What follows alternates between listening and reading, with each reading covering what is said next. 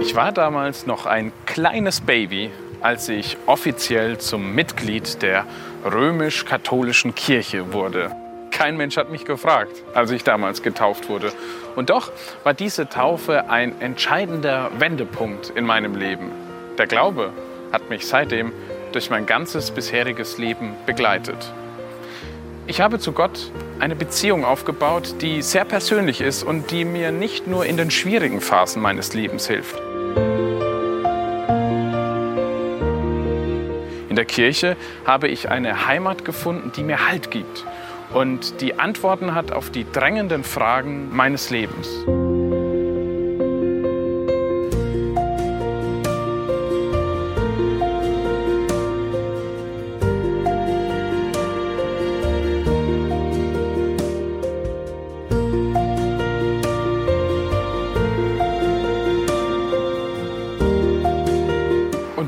Werde ich sehr oft von meinen Freunden gefragt, was glaubst du eigentlich? Nun, ich glaube an Gott, den Vater, den Schöpfer, den Ermächtigen und so weiter und so fort. Das Glaubensbekenntnis haben auch meine Freunde schon sehr oft gehört.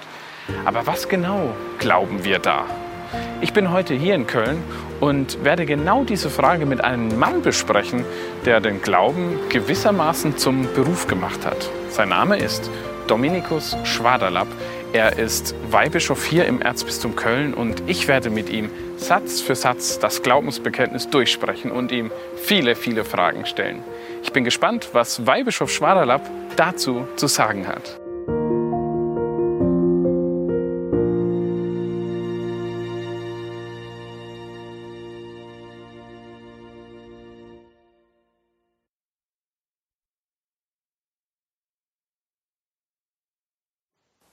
Herr Weihbischof, wir hatten jetzt schon viel über Gott gesprochen, der unser Vater ist und äh, sich um uns kümmert, der uns liebt. Da ist jetzt meine ganz persönliche Frage an Sie. Lieben Sie Gott zurück? Das hoffe ich und das wünsche ich mir auch. Und das ist ein Hauptziel in meinem Leben, das Ziel. Alles andere hängt damit zusammen. Und ob mir das immer gelingt, weiß ich nicht. Ich handle sicherlich nicht immer so, dass es damit übereinstimmt. Das ist das Geheimnis von Schuld und Sünde. Mich hat einmal äh, sehr getröstet und mir geholfen ein Wort eines Beichtvaters, das er mir in meiner Studienzeit äh, mit auf den Weg gegeben hat. Und ich sagte, ich möchte Gott lieben, ja, aber, aber ich spüre da so wenig von, ja. Und da sagte der zu mir, naja, also wenn du Gott lieben willst, dann liebst du ihn. Lieben Gott lieben wollen. Ja, und das, das will ich. Mit allen Schwächen und so weiter. Und das heißt nicht immer, dass das Gefühl da sofort drauf anspringt. Aber ja, doch, Gott lieben will ich. So würde ich nicht sagen. Wie leicht ist das denn? Also Gott als Vater zu lieben, das mag ja vielleicht noch angehen, aber wenn man im Glaubensbekenntnis mal weiter liest, dann heißt es so, ich glaube an Gott den Vater, den Allmächtigen. Können Sie jemanden lieben, der allmächtig ist, also so viel über Ihnen steht? Da ist doch gar keine Liebe auf Augenhöhe möglich, wie es in einer Partnerschaft ja eigentlich sein sollte. Natürlich bedeutet Glauben auch zunächst einmal anzuerkennen, dass es da ein Gefälle gibt. Ja, also auch wenn Gott sich zu mir herabneigt und mich als sich auf meine Augenhöhe begibt, so ist er doch der Große. Ja, ich bleibe Geschöpf. Hm, Demut äh, ist die Haltung, dass das Geschöpf eben weiß, dass es Geschöpf ist und Gott Gott ist. Äh, also insofern gibt es da natürlich ein Gefälle. Äh, und wenn ich jetzt meine Beziehung zu Gott lebe, Wen habe ich da vor Augen? Habe ich da den Gottessohn Jesus Christus vor Augen am Kreuz, den gekreuzigten? Habe ich den Vater vor Augen? Vielleicht habe ich nicht direkt den Allmächtigen. Aber mir fällt es auf der anderen Seite aber auch nicht schwer, Gott als den Allmächtigen anzuerkennen und auch zu verehren, anzubeten. woran liegt das? Wir haben vielleicht häufig unter allmächtig, unter Macht, den Missbrauch von, von Macht vor Augen. Christus sagt zu seinen Jüngern auch, ähm, dass die Mächtigen in dieser Welt ihre Macht missbrauchen und andere unterdrücken. Die Allmacht Gottes ist eine ganz andere. mit einem sehr schwachen Bild ausgedrückt. Also ich bin der jüngste von fünf Brüdern und manchmal war es in der Schule gut, wenn man einen großen Bruder hatte. Und wenn es irgendwie mal ein Bedrängnis war und ich konnte mich an den großen Bruder wenden, dann kam der und beschützte mich. Da war ich natürlich auch total stolz darauf, dass ich den großen Bruder hatte. Später habe ich dann eingesehen, dass es nicht unbedingt gut ist, immer nur auf den großen Bruder zu schauen. Aber jetzt einmal, da war die Macht oder scheinbare Macht des großen Bruders eine Riesenhilfe und ein Riesenschutz. Macht in, im göttlichen Sinne ist etwas, was etwas ermöglicht, was Leben stiftet. Die Allmacht Gottes sorgt dafür, dass es überhaupt diese Welt gibt, aus dem Nichts entstanden. Die Allmacht Gottes hat Ihnen und mir eine unsterbliche Seele gegeben. Die Allmacht Gottes ist der sichere Grund, auf dem wir stehen. Keine Angst vor der Allmacht Gottes. Er ist nicht der, der uns piesackt. Äh, und insofern ist die Allmacht Gottes nicht etwas, was die Liebe hindert, sondern ja noch das sichere Fundament dazu gibt. Ähm, es ist schon gut, dass wir einen Gott glauben, in dem alles zusammenläuft, der alles trägt und ohne den nichts ist. Nur dann ist Gott wirklich Gott. Liebe ist jedoch etwas, was ja nicht an Bedingungen geknüpft sein sollte. Natürlich, wenn ich jetzt meine Ehefrau liebe, dann habe ich auch einen gewissen Nutzen davon. Ich, ich komme zu ihr nach Hause, ich fühle mich da wohl. Aber eigentlich soll ich ja einen Menschen um seiner selbst willen und nicht äh, um seiner selbst willen lieben und nicht, weil ich irgendwelche Hintergedanken habe. Bei Gott ist es ja eigentlich, wenn ich jetzt Gott liebe, ist es ja offensichtlich, dass ich was von ihm will, dass ich mir dadurch einen Vorteil erhoffe. Also Sie erhoffen sich auch von Ihrer Frau Vorteile und nicht nur Nachteile, aber natürlich ist Liebe viel mehr als dieses Zweckdenken. Und da führt uns unser Glaube, ähm, die Heilige Schrift und äh, die Lehre der Kirche, die eben auf der Schrift gründen, uns den Glauben überliefert, äh, doch äh, in das große Geheimnis Gottes ein. Gott hat die Welt nicht erschaffen, weil er sie notwendig hätte. Wir glauben an einen dreifaltigen Gott, da werden wir sicherlich später noch mal ausführlicher darauf zu sprechen kommen. Ein dreifaltiger Gott, der in sich Gemeinschaft ist, der in sich Leben in Fülle ist, Liebe in Fülle ist, der selbstgenügsam ist. Aber Liebe will sich mitteilen und Gott äh, wollte sich mitteilen und hat die Welt erschaffen, weil er ein Geschöpf haben wollte, das in der Lage ist, seine Liebe zu erwidern. Und Liebe geht eben nur in Freiwilligkeit. Liebe geht nur, wenn man den freien Willen hat, wenn man jemanden erkennt. Wir haben einen Verstand, wir haben ein Gehirn, wir haben das Denkvermögen, damit wir in der Lage sind zu lieben. Liebe geht nur in Freiheit. Ich kann nicht zur Liebe gezwungen werden. Natürlich, wenn ich aber erkenne, was Gott mir alles schenkt und wie schön das ist und wie sehr er mich liebt und was ihn das alles gekostet hat, wir kommen noch auf die Menschwerdung Gottes und auf das Kreuz und die Auferstehung hin, dann ist einfach die Liebe eine Antwort darauf, auf dieses große Geschenk. Und wenn ich ihm sein Herz öffne, dann liebe ich Gott aus seiner Größe heraus und werde dadurch beschenkt, aber nicht nach dem Motto, also ich, äh, ich lasse dich jetzt mal in mein Herz rein, weil du mir jetzt mal gerade helfen sollst, weil ich jetzt mal gerade auf dich angewiesen bin, aber dann mach dich bitte weg. Das ist keine Liebe und dann kann auch Gott nicht in uns wirken. Liebe ist etwas, einerseits etwas Bindendes, ich binde mich, es ist eine Entscheidung, Sie haben sich in Ihre Frau gebunden, Gott bindet sich an den Menschen und wartet auf seine Antwort. Und wenn ich Ja sage zu ihm, ist es eine Bindung. Äh, ich vertraue auf ihn äh, mehr als auf mich, aber es ist dann auch, dass Gott mir Freiheit gibt. Es ist nicht eine, eine Liebe, die fesselt, sondern die in Freiheit setzt. Dann umgekehrt gefragt, was hat Gott davon, wenn er mich liebt? Das ist eine gute Frage. Wir können Gott nicht mehr geben, als er schon ist. Er ist die Fülle von allem. Gott liebt, wenn man so will, selbstlos. Ja, es ist jetzt etwas schwierig, das auszudrücken. Es ist natürlich auch ein großes Geheimnis, über das wir reden. Und äh, das bei allem, was wir hier sagen, es sind menschlich begrenzte Worte, die etwas ausdrücken, was über mein, über unser Verstehen äh, x-fach hinausgeht. Warum hat Gott die Welt erschaffen? Man sagt ja auch, dass der Teufel genau deshalb ein gefallener Engel wurde, ja, sich von Gott abgewandt hat, weil er Gott nicht begreifen konnte, dass er so viel äh, Liebe investiert in dieses Wesen Mensch, von dem er doch nichts hat und was ihm eigentlich nur Traurigkeit gebracht hat. Ja, dann, wenn ich jetzt mal festhalte, dann liebt uns Gott und äh, er ist allmächtig. Warum gibt es dann überhaupt noch das Böse?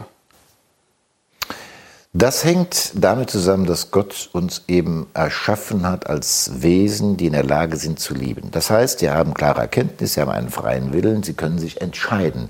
Liebe bedeutet immer Entscheidung, sich entscheiden für jemanden. Und das bedeutet, wenn es wirklich Freiheit dahinter steckt, dass man sich auch dagegen entscheiden kann, sonst wäre das ein Zwang. Und Gott nimmt dieses Projekt Mensch eben sehr ernst. Es ist für ihn nicht so ein Sandkastenspiel nach dem Motto, also solange ihr alles tut, was ich sage, dürft ihr da im Sandkasten spielen, aber wenn nicht, dann hole ich euch das im Sandkasten raus. Nein. Er nimmt uns ernst, auch dann, wenn wir uns gegen ihn entscheiden. Und der Mensch hat sich verführen lassen, sich gegen Gott zu entscheiden. Und ähm, weil Gott eben das Projekt ernst nimmt, gibt es deshalb auch das Böse. Weil jede Freiheit auch die Möglichkeit in sich birgt, sich gegen das Gute zu entscheiden. Hm. Und dann auch äh, gegebenenfalls auch böse Taten zu vollbringen. Nur wenn, solange sich äh, böse Menschen gegenseitig den Schädel einschlagen, dann mag das ja noch irgendwie okay sein. Aber wenn jetzt ähm, Unschuldige drunter leiden oder angenommen, es passiert eine Naturkatastrophe, das kann ja von Gott so eigentlich nicht gewollt sein. Das, also wir sprechen auch vom Mysterium Iniquitatis, vom Geheimnis des Bösen. Und das hängt, da müssen wir nochmal zur Schöpfungsgeschichte zurückgehen, hm, dass der Teufel in Gestalt der Schlange, so wird uns das mit Bildern geschildert, aber dennoch eben Wahrhaftiges wird uns geschildert, den Menschen verführt hat, ähm, sich gegen Gott zu erheben. Womit hat er ihn verführen können? Ja? Ihr werdet sein wie Gott und Gut und Böse erkennen. Und dies, ihr werdet sein wie Gott, das war dann der Grund, weshalb äh, Adam und Eva ja versucht waren, von der Frucht, die ihnen verboten war, zu nehmen. Selbst sein wollen wie Gott, das ist so die Urversuchung, der Stolz des Menschen. Das ist eigentlich eine Verkehrung dessen, was wir als Abbildhaftigkeit Gottes betrachten. Wir haben das Abbild Gottes in uns und das Abbild möchte zu seinem Urbild, zu Gott empor. Aber weil Gott Gott ist und der Mensch Mensch, muss der Mensch akzeptieren, dass ihn Gott zu sich holt, ja, und dass er nicht aus selbst, aus eigener Kraft sich zu Gott begeben kann, dass es Anmaßung ist, selbst sein zu wollen wie Gott. Und diese Anmaßung hat den Menschen dazu verführt, eben äh, das Böse zu tun. Und damit ist ein Riss entstanden in der gesamten Schöpfung zwischen Gott und Mensch. Aber weil der Mensch eben ganz von der Harmonie mit Gott auch lebt, ist dieser Riss auch zwischen den Menschen entstanden und auch ja im Menschen selbst, der sich auch, das geht uns doch auch so, zerrissen erlebt. Wir wollen das Gute und tun es nicht immer. Das ging sogar so einem großen Apostel äh, wie Paulus so, ja, ich begreife mein Tun nicht, ich tue nicht das Gute, das ich will und das Böse, das, sondern das Böse, das ich nicht will. Also diese Unordnung ist in die gesamte Schöpfung eingezogen. Und Gott hat einen ungeheuren Respekt vor unserer Freiheit. Er könnte ja einfach das Problem lösen. Ja, also, damit werde, würde er aufgeben ja, vor dem Projekt Mensch. Damit würde er sagen, ist gescheitert, komm, ich mach's selbst. Aber ich glaube nicht, dass da jeder Mensch, vor allem die, die leiden, äh, da was dagegen hätte, oder? Wenn Gott das Mensch Menschheitsprojekt aufgeben ja. würde. Also es ist natürlich noch auch ein Geheimnis der, der, der, der Vorsehung Gottes, wie er alles führt. Nur erstmal müssen wir doch nochmal festhalten, dass auch, wo Gott eben es zulässt, dass Böses geschieht, dass ein Respekt ist vor der Größe des Menschen, vor der Größe des Wesens, das er erschaffen hat.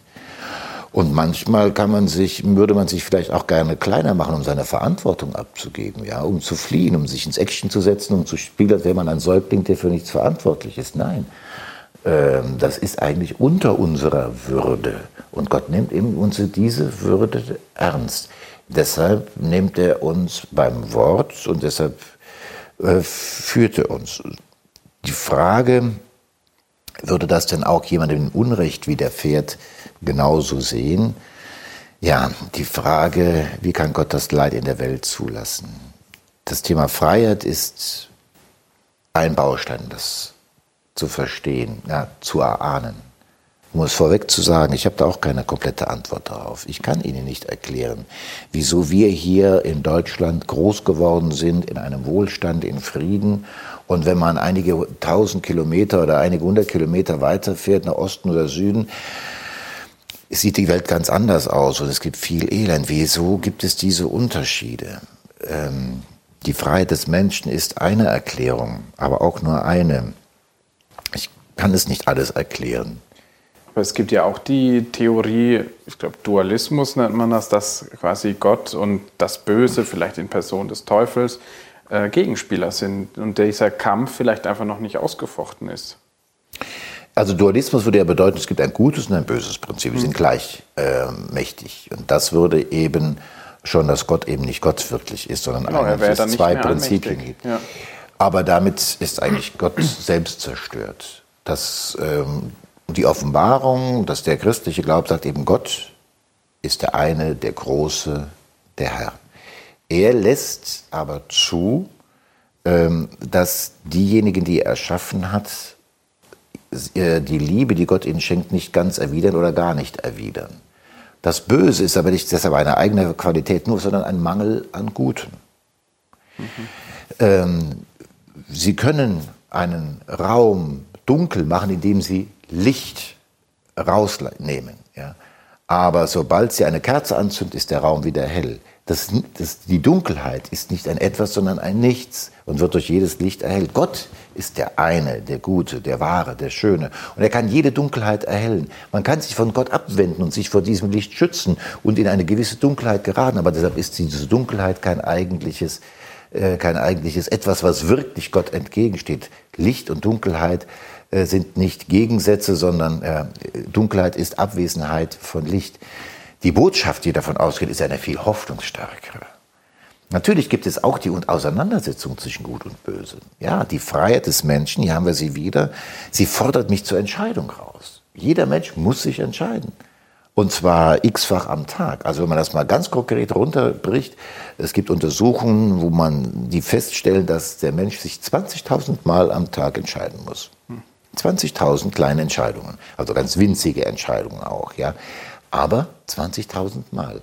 Und ich muss mich immer wieder auch für Gott entscheiden oder gegen Gott. Für das Gute oder gegen das Gute. Für die Nächstenliebe oder für den Egoismus. Und diese Entscheidung fordert mich heraus. Und das ist natürlich ein Kampf auch in mir. Und wenn ich versuche, ein wenig objektiv auf mein Leben zu schauen, da ist man natürlich nie ganz objektiv. Wenn ich Gewissenserforschung halte, dann sehe ich, dass ich oft genug den Kampf verliere. Also es gibt diesen Kampf. Aber wir sind bei diesem Kampf nicht alleine. Das ist dann wiederum die Botschaft unseres Glaubens, sondern dazu hat Gott eben seinen Sohn in die Welt geschickt, damit wir in diesem Kampf nicht allein sind, sondern dass er diesen Kampf eigentlich für uns führt. Das heißt, also Gott greift dann dennoch in diese Welt ein. Ja, aber und dennoch kommen wir wieder nicht ganz aus der Verantwortung raus. Gott ist derjenige, der den Bösen besiegt, der den Tod besiegt, der die Sünde besiegt. Aber ob wir dieses Geschenk annehmen, das hängt an Ihnen und an mir. Niemand wird dazu gezwungen. Deshalb kann auch ich immer noch böse sein. Und deshalb kann ich mich sogar gegen Gott entscheiden. Wenn er das nicht zulassen würde, würde er nicht zulassen, dass der Mensch in der Lage ist zu lieben. Liebe bedeutet, sich frei zu entscheiden. Ähm, das ist diese Radikalität der Liebe Gottes, die eben uns zur Liebe beruft und auch die Fähigkeit dazu gibt. Alles andere wäre eine Flucht aus diesem Menschsein heraus, aus diesem großen Geschenk der Würde. Ja, und wir würden dann vielleicht gerne eben doch keine Menschen in dem Sinne sein, mhm. die mit all dem ausgestattet sind, sondern den bequemeren Weg gehen. Aber wenn wir jetzt aus Ihrer Wohnungstür rausgehen würden, nach rechts zum Kölner Dom, da sehen wir ja ähm, jeden Tag die vielen Kerzen, die Menschen dort anzünden, weil sie ein gewisses Anliegen haben. Und oftmals, wenn man auch mit den Menschen spricht, dann sind das irgendwelche Krankheitsgeschichten, wo kein Arzt mehr was tun kann. Ähm, Ich habe mir da manchmal die Frage gestellt, ob man da versucht, Gott oder Gottes Allmacht zu bestechen. Also, dass ich sage, so, du, du kannst das doch, jetzt, jetzt greif doch mal ein. Ah, hast du immer noch nicht gemacht, jetzt vielleicht sollte ich doch das nächste Mal eine dickere Kerze nehmen. Stelle ich mir das zu einfach vor? Gott greift in diese Welt ein und er kann eingreifen. Und er, Jesus bet, sagt auch zu uns, betet ohne Unterlass. Und er selbst hat am Abend vor seinem Leiden in der Ölbergnacht darum gebetet, dass der Vater ihn von dem Leiden befreit, etwas ganz Menschliches. Und er fordert uns auf, es ebenso zu tun. Wachet und betet. Es ist ganz menschlich, dass wir Leid umgehen wollen, aus einer Krankheit gerettet wollen, dass wir Hilfe suchen, wo wir selbst überfordert sind. Gottes Wege sind aber dennoch größer als meine Wege. Ähm, Gottes, Gottes Größe ist größer als das, was ich erfassen kann. Gottes Wege sind eben nicht meine Wege. Und so haben wir manchmal vielleicht den Eindruck, dass Gott uns nicht erhört und dass er weghört, aber er hört. Und er erfüllt Bitten manchmal auf seine Weise. Irgendwann, wenn wir angekommen sind, werden wir vielleicht begreifen, wieso Gott die Wege gegangen ist, der mit uns gegangen ist. Bestechung ist jetzt ein sehr negatives Wort.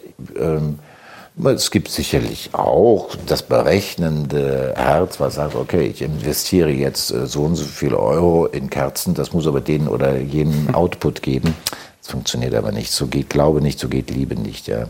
Also äh, Sie können viel tun, damit Ihre Frau Sie liebt, aber Bestechung, das wird Ihre Frau mitbekommen und das ist keine wirkliche Liebe. Also es geht, diese Kerzen, die nehme ich ernst. Und ich möchte den Menschen nicht so leicht unterstellen, dass sie so Gott und etwas unter, äh, auf das sie Gott bestechen wollen. Wir sollten nichts vorschnell über die Motive derjenigen, die beten, urteilen. Das sind ganz gemischte äh, Motive. Aber Gott sieht sicherlich auch das Gute, was da vielleicht auch hinter manchen Schrägen verborgen ist, den guten Kern. Und das nimmt er auch an. Und wie gehen Sie damit um, wenn Sie mal, weiß nicht, ganz viel Zeit ins Gebet investiert haben, aber erstmal das Gefühl haben, jetzt habe ich noch gar nichts davon gemerkt, das äh, tröstet sie dann wahrscheinlich auch nicht zu merken, naja, irgendwann werde ich es schon merken. In dem Moment selber wird, wird Ihnen das wahrscheinlich auch nicht weiterhelfen. Nein, aber es gibt hier und da einmal Situationen, wo ich gespürt habe, äh, erlebt habe, dass Gott das Gebet erhört. Und ich versuche mir auch solche Situationen zu notieren, daran zu denken, das aufzuschreiben. Manchmal vergesse ich es dennoch. Ähm, und die zeigen mir, ja, Gott wirkt, er ist da. Und äh, wenn er etwas scheinbar nicht erhört, dann sage ich mir selbst nun, hab Geduld, denk dran, was Gott alles dir schon getan hat. Er wird auf seine Wege, den guten Weg mit dir gehen. Also so eine Art Gebetstagebuch, was Sie dann führen. Ja, wo ich aber auch die Dinge aufschreibe, die schwer sind. Also manchmal schreibe ich da sozusagen einen, den lieben Gott einen Brief, ja, und ähm, schildere ihm, wie es in meinem Herzen aussieht, was schön ist, was mich freut, aber auch, wo ich vielleicht da meine Sorgen habe. Manchmal mache ich das oder eigentlich immer am Ende des Jahres, Silvester oder Neujahr, dass ich so einen Jahresrückblick sozusagen aufnotiere und ähm, aber auch die Anliegen, die mich gerade zu dieser Zeit bewegen, äh, bewege, ihm schreibe. Es hilft ein wenig, die Gedanken zu ordnen und äh, ja, ich bin halt eben auch schreibfaul und da versuchen das möglichst gebündelt aufzuschreiben. Ja, gut. Dann schon mal vielen Dank bis dahin. Jetzt äh, haben wir über, den, über Gott, den Allmächtigen, gesprochen. Dann schauen wir uns als nächstes mal Gott als den Schöpfer an.